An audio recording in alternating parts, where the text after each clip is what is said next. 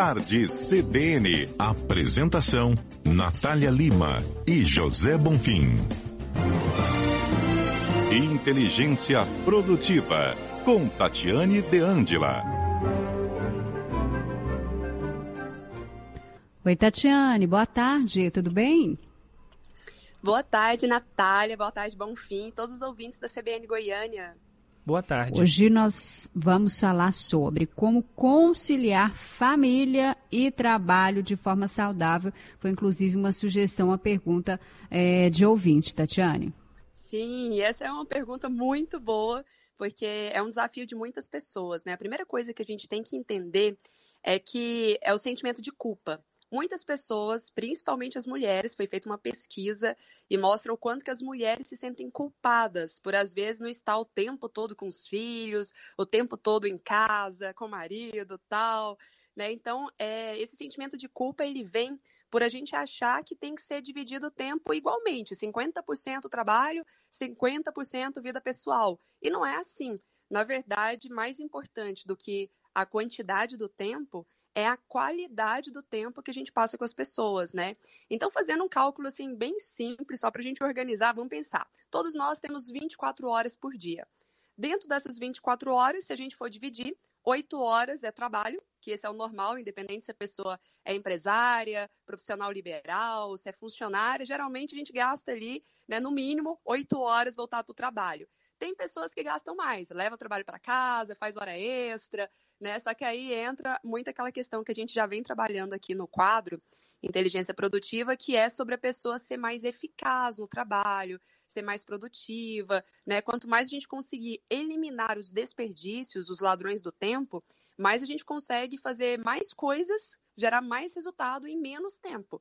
Então, vamos supor que a gente trabalha aí só as oito horas por dia e já consegue ter muito resultado com isso. Oito horas dormindo, né, de 6 a 8 horas, e seis são estudos científicos, eles mostram que é importante para a nossa saúde, nosso bem-estar e até mesmo para o nível de concentração e produtividade, a gente gastar aí de 6 a 8 horas de uma noite de sono restauradora, né, e conseguir render muito mais no outro dia. E as, 8, e as outras 8 horas, o que, que a gente faz? A gente tem que dividir essas outras 8 horas entre a gente, né, tem que ter um tempo só nosso mesmo, para quem tem filhos, tem o tempo dos filhos. Para quem tem marido ou esposa, tem esse tempo. Às vezes tem um trabalho social também que faz, ou um trabalho na igreja, ou tem estudos, né? Que a gente tem que tirar um tempinho ali sempre para ler, aprender algo novo. Ou seja, as oito horas que resta, a gente tem que dividir entre esses vários outros papéis. Então, não vai ser oito horas exclusivo para a família. É importante ter o tempo para nós. Teve até um estudo que saiu falando que todo profissional de sucesso tem um tempo dedicado a um hobby.